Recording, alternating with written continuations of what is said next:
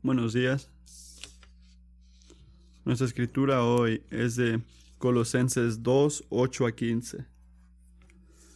Miren que nadie los haga cautivos por medio de su filosofía y vanas sutilezas, según la tradición de, de los hombres, conforme a los principios elementales del mundo y no según Cristo.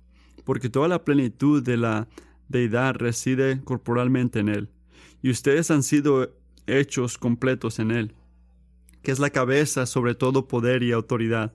También en Él ustedes fueron circuncidados, con una circuncisión no hecha por manos, al quitar el cuerpo de la carne mediante la circuncisión de Cristo, habiendo sido sepultados con Él en el bautismo.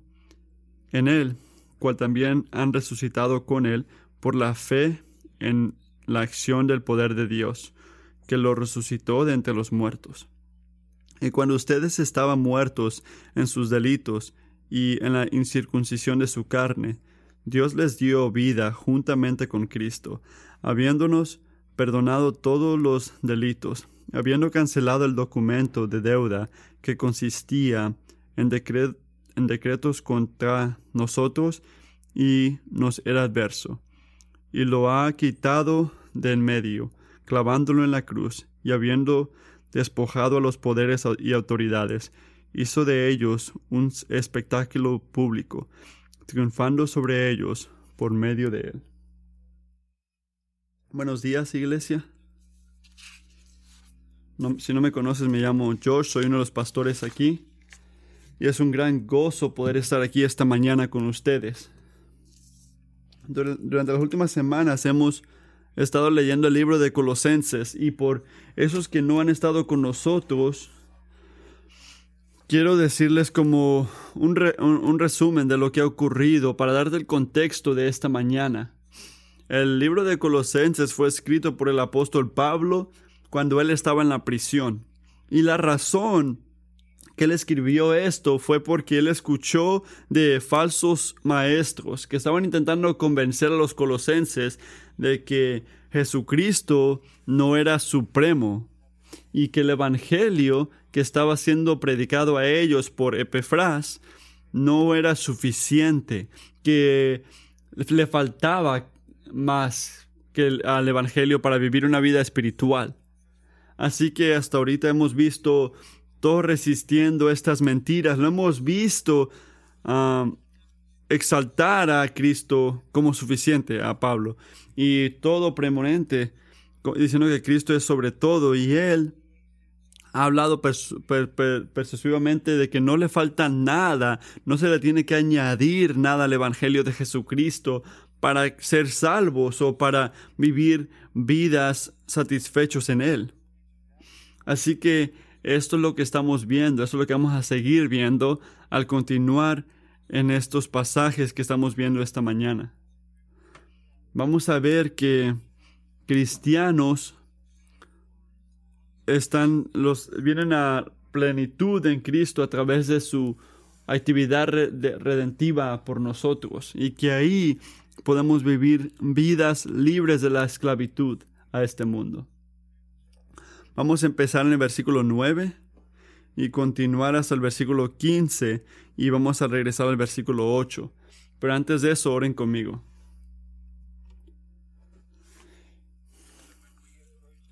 Padre, cuando venimos a tu palabra en un día como hoy, notamos, vemos que somos muy débiles. Venimos a tu palabra que es vida y verdad y perfecta inspirada y sin error. Y vengo a tu palabra no en estas maneras, yo no soy perfecto.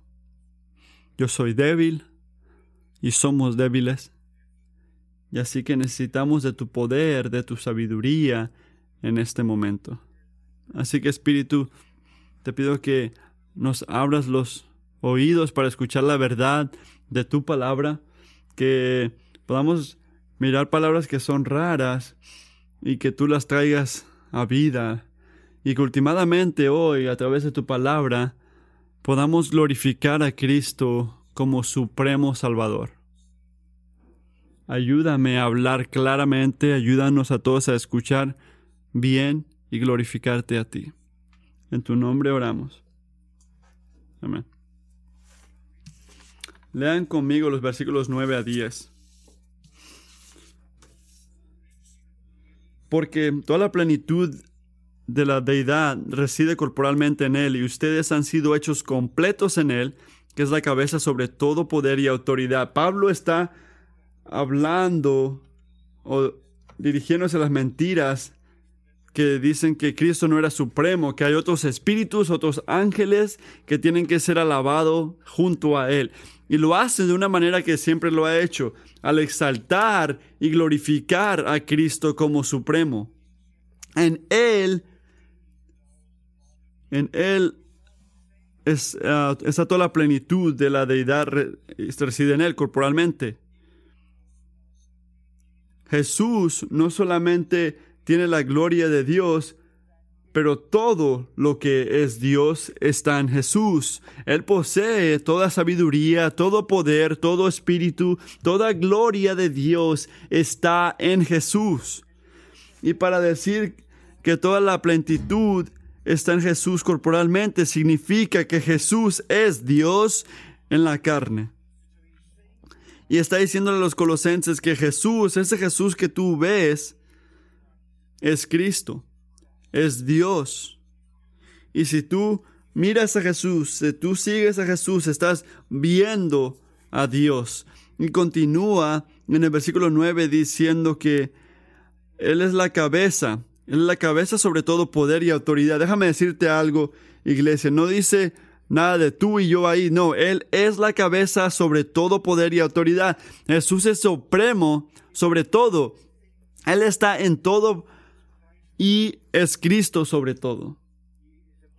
Está sobre todo otro espíritu, cualquier otro ángel y cualquier autoridad espiritual. Él crió, Él los crió a todos, así que Él está exaltado sobre todos ellos. Él no se debe de comparar en, ningún, en ninguna manera, no tiene ningún igual, Él es Dios sobre todo. Y en verdad es la cabeza, el, el que reina sobre todo, que reina sobre cualquier persona, en que cualquier rey, cualquier animal, cualquier espíritu, cualquier autoridad, cualquier cosa que existe, Él reina sobre todo. Cualquier galaxia, cualquier persona, Él reina supremo. No sé si algunos de ustedes han visto las fotos que salieron no hace mucho tiempo que NASA sacó. Enseñan esas imágenes increíbles. Y las miramos y pensamos, estas cosas existen, nunca las hemos visto, pero nunca, nunca hemos visto allá, tan, tan allá en el espacio. Jesús los crió y Él reina sobre eso y Él lo mantiene. Cada segundo de cada día millones y millones y millones de millas de aquí y reina sobre eso y reina sobre nosotros. Ninguna de esas estrellas va a explotar o desaparecer sin su permiso, sin su soberanía, sin su conocimiento. Él reina supremo sobre todo. Así que Pablo continúa en este punto otra vez. Jesús es Dios en la carne, supremo sobre todo. Y en medio de estas dos piezas que vimos, en él la plenitud ah, de la deidad reside corporalmente y es la cabeza de toda autoridad y poder. En medio de esto están estas palabras. Y ustedes han sido hechos completos en él. Esto es donde se, se tira el micrófono. Es aquí te tienes que callar y pensar en Cristo, la plenitud de la deidad reside corporalmente en Él. Y en Cristo tú eres hecho completo. Fuiste lleno en este Dios que reina sobre todo. Estar en Cristo es una frase que usamos para hablar de nuestra nueva identidad cuando ponemos nuestra fe en Cristo, cuando Él nos llama de la oscuridad y a su luz gloriosa, cuando Él le da a un pecador muerto nueva vida, tenemos una nueva vida y decimos que estamos en Cristo. Pero Pablo no solamente está diciendo que estamos en Cristo, él está diciendo que somos llenos en Él, que hallamos nuestra llenura en Cristo. Significa que estamos completos en Cristo, estamos satisfechos en Cristo. No hay nada que necesitamos fuera de Cristo para vivir una vida satisfecha, para estar llenos de gozo, placer, contentos, alegres y paz. Todo esto es de nosotros porque estamos llenos en Él. Significa que le pertenecemos, que somos unidos, que somos adoptados y tenemos una herencia eterna. Efesios 1 dice, tú fuiste bendecido con todo don espiritual. Esta es llenura en Cristo. Fuiste redimido por su sangre cristiano, que es esa llenura en Cristo. Tú obteniste una herencia, recibiste el Espíritu para garantizar esta herencia. ¿Quieres escuchar la llenura en Cristo? Escucha lo que dice Apocalipsis 3:21. Al vencedor le concederé sentarse conmigo en mi trono, como yo también vencí y me senté con mi Padre en su trono. Cristiano, ¿entiendes que tú vas a sentarte con Cristo en su trono si tú vences, si tú aguantas? Hay herencia que te está esperando, que es segura y que nosotros vamos a tener por Cristo, de Cristo. Así que tenemos que hacer dos preguntas. En primer lugar, ¿por qué y cómo? ¿Por qué fui de ser un pecador muerto, enemigo de Dios, sin tener esperanza, a llenura en Cristo? ¿Por qué ocurrió? Y el, el por qué es simple. El por qué es simple, aunque es misteriosa. Efesios 1:4 dice por qué. Porque Él los eligió en Él antes de la fundación, antes de la creación del mundo. ¿Por qué fuimos de pecadores muertos a vivos en Cristo? Porque Dios te eligió antes de la creación del mundo. ¿Cómo? ¿Cómo vamos de pecador muerto a llenura en Cristo. Pablo va a respondernos al darnos verdades evangélicas de cómo vamos de pecador muerto, cómo, cómo pasamos de ser un pecador muerto a ser plenos en Cristo. Verdad del Evangelio número uno es al tener nuestros corazones circuncidados. El versículo 11 dice, también en él ustedes fueron circuncidados con una circuncisión no hecha por manos al quitar el cuerpo de la carne mediante la circuncisión de Cristo. Esta metafórica de circuncisión de circuncisión de Cristo no tiene una comparación en la escritura. Este es el único lugar donde puedes encontrar esto. Y esto es porque este es, esta es una respuesta directa a los falsos maestros que insistían que la circuncisión se necesitaba en adición a la fe para ser salvos. Y lo que Pablo está diciendo, les está diciendo, todo verdadero creyente ya fue circuncisado. Pero no con una circuncisión hecha por manos, sino con una más importante. Una no hecha por manos, eh, por manos humanas. Es una, esta circuncisión física es una externa, en una porción de la carne. La circuncisión que está hablando Pablo aquí no es esa circuncisión, sino que es una circuncisión del corazón. Es una, es una acción espiritual que hace Dios en todo el cuerpo, en toda la naturaleza de un humano en el tiempo de su regeneración. En ese momento, cuando Dios da nueva vida a una persona muerta. En este momento, el viejo ser, el viejo pecador muere como la circuncisión se, se, remueve, se quita y tú recibes una nueva naturaleza en Cristo. Vivo en Cristo. Esta es la verdad, esta es el verdadero, la verdadera circuncisión que Dios siempre ha estado pidiendo, llamando. El Viejo Testamento está lleno de referencias a circuncisión del corazón. Escucha lo que dice en, en Deuteronomio. Además, el Señor tu Dios circuncidará tu corazón y el corazón de tus descendientes, para que ames al Señor tu Dios con todo tu corazón y con toda tu alma, a fin de que vivas. Él estaba diciendo esto, que de que antes de, antes de Dios, antes que Dios circuncise tu corazón, no puedes amarlo bien. En Jeremías dice, ciertamente vienen días, declara el Señor, en que castigaré a todo el que esté circuncisado solo en la carne. Toda la casa de Israel es circuncisada de corazón. Y Pablo dice en Romanos 2, 28, 29,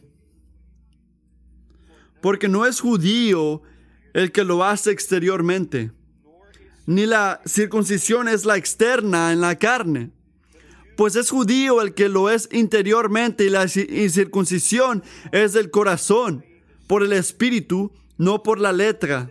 Así que cuando Pablo dice al final del versículo 11 que fuiste circuncisado, de Cristo se puede entender al decir, tú fuiste circuncisado en la circuncisión cumplida por Cristo. La circuncisión del corazón, requitando el corazón de carne, de, perdón, de, piedra y poniéndote un corazón de, de piel, de, ya de carne. Así que escucha esto, si eres un verdadero creyente hoy, tu corazón fue circuncisado por Dios. Tu vieja naturaleza se quitó y recibiste una nueva naturaleza en Cristo. Esa razón para, para gran gozo, iglesia. ¿Cómo vamos de pecador muerto a llenura en Cristo? Ahora la, la verdad evangelio número dos, al ser sepultado con Él y resucitado con Él. Pablo habla de nuestra vida nueva espiritual a estar llenos en Él en nuestra participación con Cristo en tres maneras fundamentales. En el corazón del Evangelio está Cristo, la muerte, entierro y resurrección. Y los creyentes participan en su muerte, entierro y resurrección cuando ponemos nuestra fe, nuestra confianza en Cristo como nuestro Salvador. En el versículo 11 ya vimos que los cristianos practican en la muerte de Cristo al deshacerse con el del viejo cuerpo, la vieja naturaleza, murió y recibimos una nueva naturaleza en Cristo. Y ahora en el versículo 12 vemos que los verdaderos cristianos también practican en el entierro y y resurrección. Y Pablo dice así en el versículo 12, habiendo sido sepultados con él en el bautismo, en el cual también han resucitado con él en la fe, en la acción del poder de Dios. Nota aquí que dice que fuiste sepultado con él en el bautismo, también han resucitados todo esto es pasado, nota eso, sepultados, resucitado. No es algo que tienes que hacer, es algo que ya ocurrió, que ya se hizo por ti en Cristo. Cuando pusiste tu fe en Cristo, tú fuiste sepultado y resucitado. En Cristo morimos cuando Él murió. Y en Cristo fuimos sepultados cuando Él fue sepultado. Y en Cristo fuimos resucitados cuando Él fue. Así que Pablo sabiamente usa la imagen del el bautismo de agua para que la gente entienda. Porque el bautismo, los creyentes siendo bautizados, describe la conversión al 100. Lo vemos claramente en Romanos, donde dice que, o, o no saben ustedes que todo el que hemos sido bautizados en Cristo Jesús, hemos sido bautizados en su muerte, por tanto, hemos sido sepultados con Él por medio del, bautismo para muerte, a fin de que como Cristo resucitó de entre los muertos por la gloria del Padre, así también nosotros andemos en novedad de vida. Nosotros fuimos traídos a llenura en Cristo a través de su muerte, sepulto y resurrección, que hizo nuestra muerte, sepulto y ya resucitados en Cristo. Además de ser claro que nuestra participación en la muerte, sepulto y, y en su resucitación no tiene nada que ver con lo que hicimos nosotros. Nada que ver. Es, cuando, es como que si cuando estás en un avión y viajas a través del, del mar y dices, yo participé al manejar este avión al otro lado del mar. Y la gente te diría, el capitán lo hizo. Exactamente, Cristo lo hizo. Cristo lo hizo y, y nos está invitando en él para que podamos sentir la llenura de Cristo en él. ¿Cómo vamos de pecador muerto a llenura en Cristo? Ahora, la verdad del Evangelio número 3 es al ser vivificados. El versículo 13 dice, y cuando ustedes estaban muertos en sus delitos y en la incircuncisión de su carne, Dios les dio vida juntamente con Cristo, habiéndonos perdonados todos los delitos esto no se lo puede imaginar. Esa es la gracia increíble. Tú y yo, por naturaleza, estamos muertos espiritualmente y no somos capaces de, de revivirnos espiritualmente solos. Sin Cristo, para siempre estaríamos separados de Dios. Y cuando te paras ante el juicio de Dios, vas a ser culpable de estos pecados. Sin Cristo, haciéndonos vivos en Él, estuviéramos muertos espiritualmente para siempre. Así es como Pablo lo describe en Colosenses 1, 13 a 14.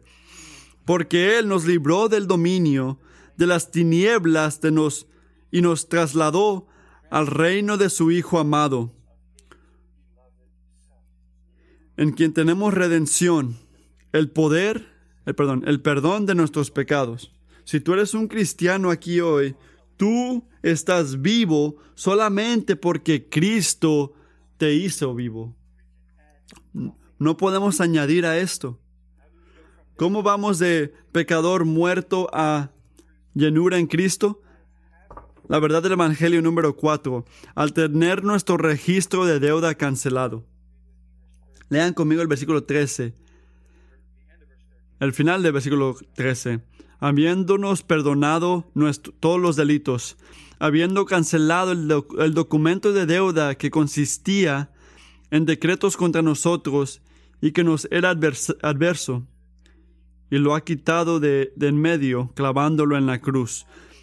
Como humanos tenemos un certificado de, deuda o un documento de deuda que está en el, en el reino de, perdón, en el juicio que tenemos en el cielo por el pecado y por la rebeldía, la ley de Dios era un testigo que nos podía llevar a, ser matados. Estamos en tanta deuda con Dios que no hay escapatoria. Pero Jesús canceló toda la deuda al pagar, al pagar por, por todo eso en la cruz. Él se deshizo de ese documento de deuda y lo canceló clavándola en la cruz, en Él cuando Él fue clavado en la cruz. Tenemos que entender esto, que nuestra, nuestro documento de deuda no nada más fue destrozado. Jesús no nada más tomó el documento y lo rompió la mitad y dijo, ya, ya estás bien, no tienes deuda ya. No, Jesús pagó por la deuda. Él pagó por cada deuda. Nuestra deuda fue clavada en la cruz porque Jesús, que, cargaba nuestra deuda fue clavada en la, clavado en la cruz. Y ahí pagó con su sangre para que la deuda que tú debías fuera perdonada. Qué gran gracia. Qué gran gracia. Qué buena noticia que tú no tienes que pagar por esa deuda. Tú no tienes que intentar y pagar una deuda a Dios. Si tú pusiste tu confianza en Él, fuiste perdonado. Tu deuda fue pagada. Puedes gozarte en Él. Él merece toda nuestra alabanza porque Él pagó por nuestra deuda. En el versículo 15, Pablo concluye esta explicación de cómo fuimos llenados en Cristo cuando él dice, y habiendo despojado a los poderes y autoridades, hizo de ellos un espectáculo público, triunfando sobre ellos por medio de él. Ya vimos que Cristo creó todo, ¿verdad?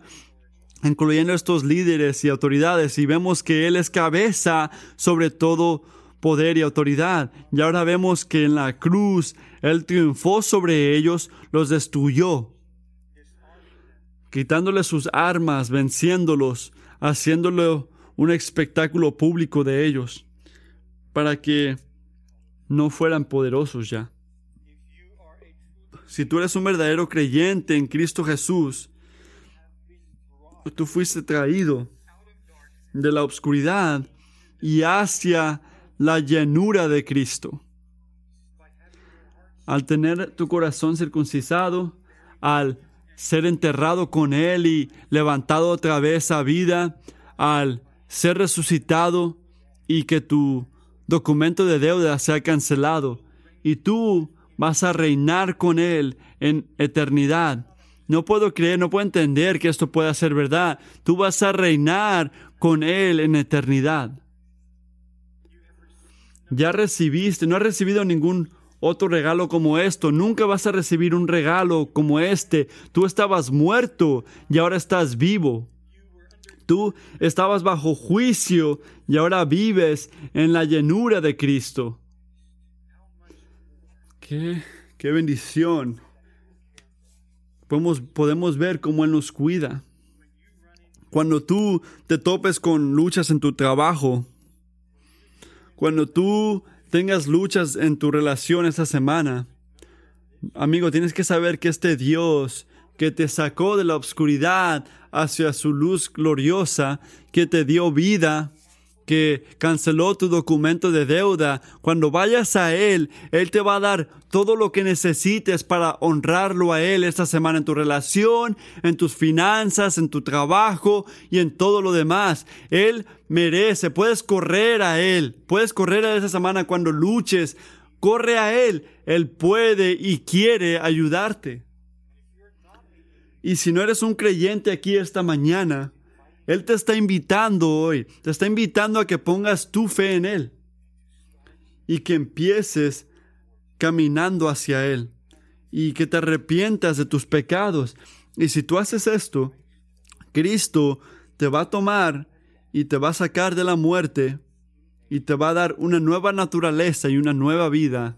Escucha esto esta mañana, escucha el llamado de Dios esta mañana. Si no eres cristiano, esta vida, esta llenura en Cristo, la puedes tener. Solo tienes que ir y pedírsela.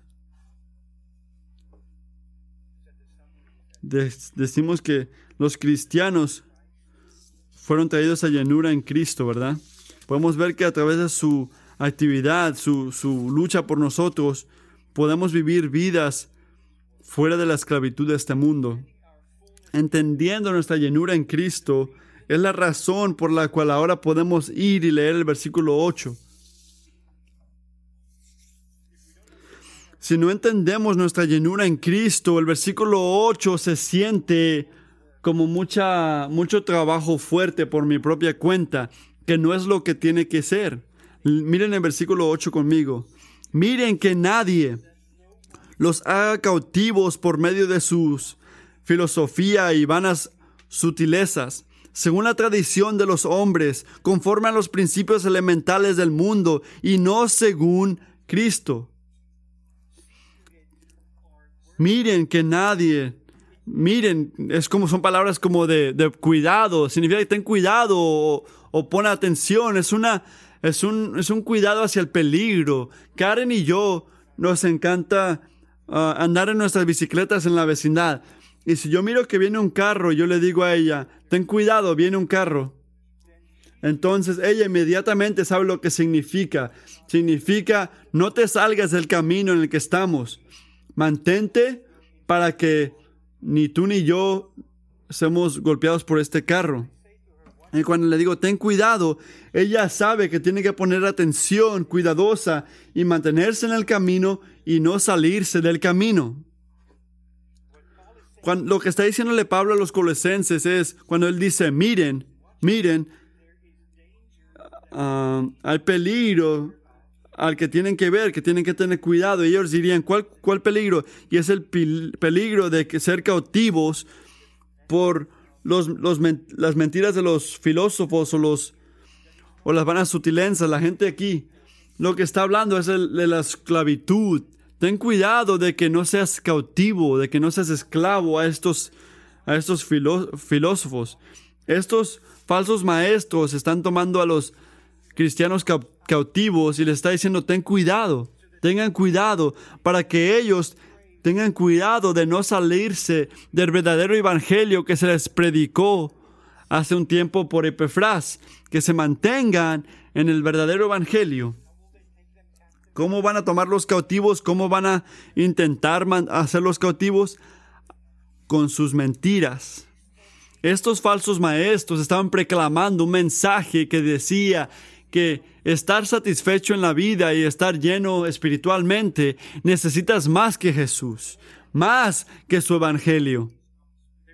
Estaban diciendo que Cristo solamente no te puede llenar, que el Evangelio solamente no te puede satisfacer. Y Pablo describe su mensaje como vacío y mentira. Cuando mires las palabras filosofía ahí, esta palabra no es una palabra negativa en su contexto. Cuando en la filosofía, era una manera más como más grande que lo que lo describimos hoy. En su tiempo, filosofía era un, un, mensaje, pues. Así que lo que Pablo está diciendo, ten cuidado con el tipo de mensaje, el tipo de mensaje que están proclamando. Colosenses es un, un peligro para ustedes, su, su mensaje, su filosofía, su mentira es un peligro para cada uno de ustedes, un mensaje que no tiene vida espiritual, no tiene valor y te llama para confundirte. Ese tipo de mensaje eh, va contra el Evangelio. El Evangelio es verdad y poderoso y transforma. El mensaje que ellos estaban hablando era vacío. Así que Pablo está diciendo que su mensaje está basado a tradiciones humanas, está basado a principios elementales del mundo. Su mensaje es uno de mentalidad humana, es, eh, espectáculo humano y no basado al, a la verdad divina y no es basada a Cristo. Así que la razón primordial, principal, por la cual el mensaje de estos falsos maestros era tan peligroso, tan peligroso que podía capturar y hacer esclavos, era porque estaban proclamando un falso evangelio, un evangelio deceptivo que no era basado a Cristo. Así que si tú creías este mensaje colosense, eh, vas a estar creyendo un falso evangelio, no un evangelio basado a la verdad hacia quién es Jesús y lo que hizo en la cruz por nosotros. Cuidado, cuidado, cristiano, no creas sus falsas mentiras, vacías mentiras. Así, amigo, esta mañana quiero llamarte, quiero decirte que tengas cuidado de que no te no, no caigas cautivo también y seas esclavo a los mensajes falsos de esta época.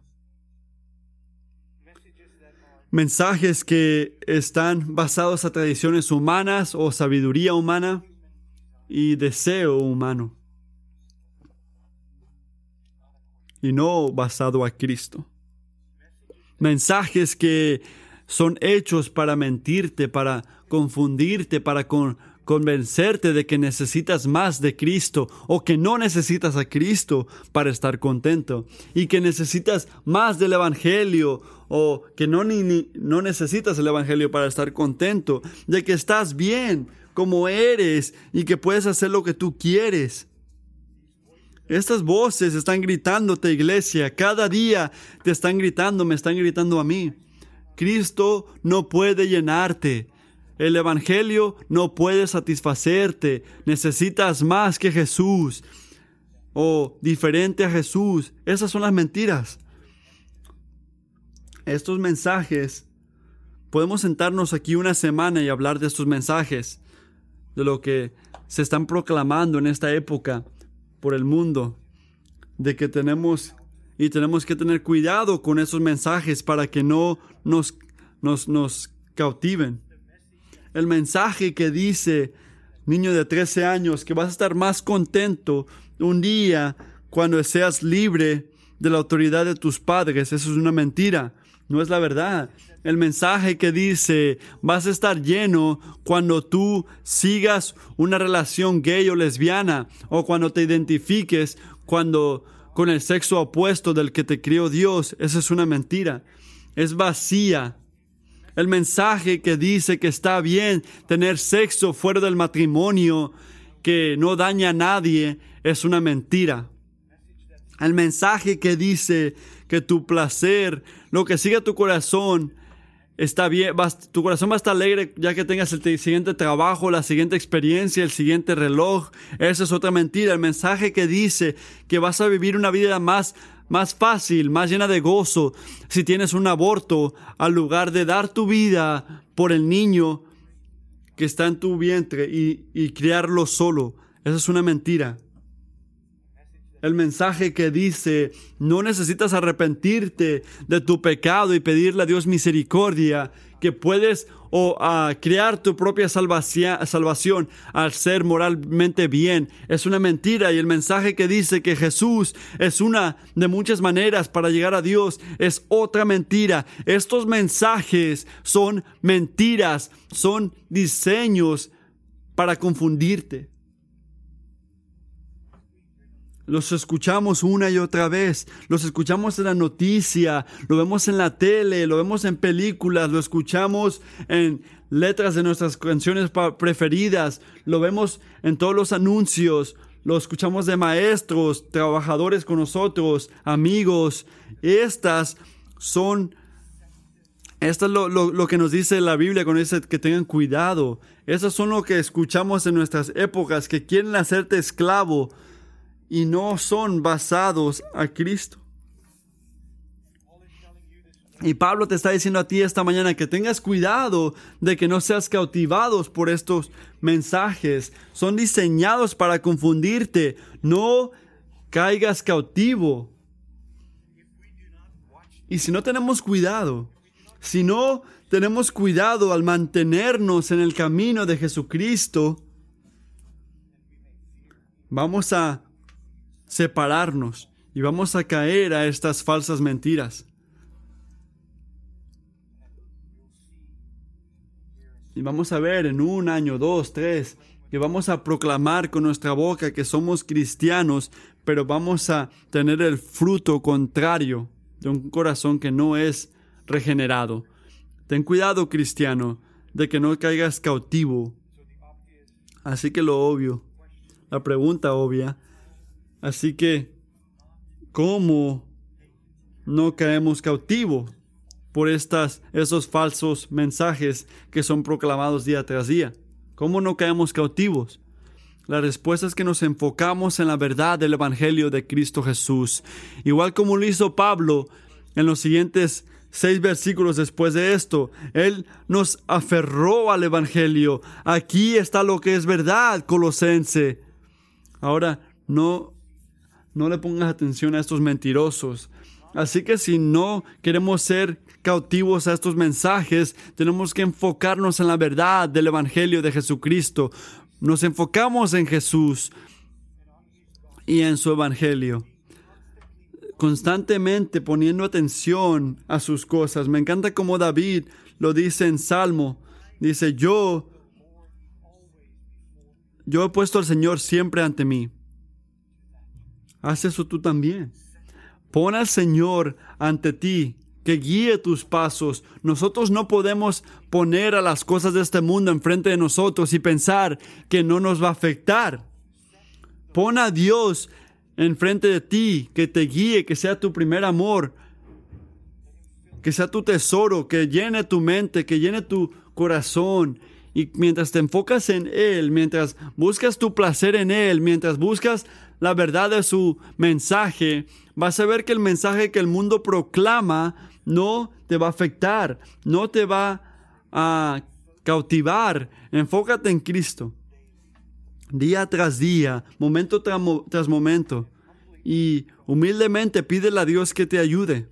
No podemos hacer esto, iglesia. No podemos hacer en la carne lo que Dios nos está llamando a hacer aquí. No podemos en la carne pararnos contra estas mentiras, contra estos esto, estas maneras que nos quieren atrapar. La única manera que se puede es que si tenemos a Dios como nuestra fuerza, tenemos que correr a Dios y pedirle al Espíritu Santo que nos haga sensible a los falsos ah, mensajes de este mundo y darnos la valentía y la fuerza para levantarnos y aguantar y enfocarnos en Cristo, nuestro Dios y Salvador. La respuesta para estar cautivo al mundo es Jesús crucificado. Jesús te salva. Si lo miramos a Él, si nos enfocamos en Él y lo seguimos a Él, si cantamos de Él, si leemos de Él, si lo seguimos, aunque sea difícil, lo hacemos al 100, Él nos va a proteger, nos va a proteger de esos mensajes que nos quieren tomar cautivos. Si tú eres un cristiano esta mañana, tú fuiste traído a llenura en Cristo a través de su actividad redentiva por ti. Y esto, esta es la razón por la cual tú puedes vivir una vida libre de la esclavitud de este mundo. Y mi oración esta mañana, iglesia, es que podamos caminar de aquí y que el Espíritu nos haga atento a Él y no al mundo. Tengo que tener cuidado de no predicar el mensaje que viene en unas cuantas semanas. Tenemos que mirar a Cristo. Tenemos que mirar a Cristo. Y cuando miramos a Cristo, el mundo se, se hace pequeño y no nos llama la atención. Que Él haga esto por nosotros día tras día para que nosotros podamos estar enamorados de Cristo y no de, no de, no de este mundo. Vamos a orar. Padre, te agradecemos que pudimos venir a tu palabra esta mañana y leerla y estar atentos del Evangelio por nosotros. Padre, gracias que nos diste nueva vida. Gracias que cancelaste el documento de deuda que estaba entre nosotros. Gracias que nos levantaste en ti para que podamos estar vivos en ti, para poder tener llenura de vida en ti. Padre, te pido que mientras entramos a esta semana y estamos llenos de, de mensajes mentirosos que siguen viniendo hacia, nosotros, que podamos tener fuerza para poder aguantar y que podamos tener fuerza para buscar de ti, que podamos buscarte a ti, Cristo, que podamos enfocarnos en ti, que podamos leer tu palabra y buscarte. Y mientras lo hacemos, te pido que nos des fortaleza para ganarle a este mundo, para vencer este mundo como tú lo hiciste. Gracias, Dios, por ah, que tenemos una herencia contigo y que un día, si aguantamos, vamos a sentarnos en tu trono contigo. No me puedo ni imaginar ese día. Padre, que esto sea realidad para nosotros. Y mientras vamos hacia esta semana, ayúdanos a poder buscarte a ti primero en todo lo que hacemos. Trae estas verdad, estas verdades a mente durante la semana, Padre, en cada situación de día tras día donde nos sentimos débiles, estresados, frustrados. Trae las verdades de tu Evangelio a nuestra mente para que podamos ser llenos de la verdad de tu palabra. Lo digo en nombre de Cristo Jesús, amén.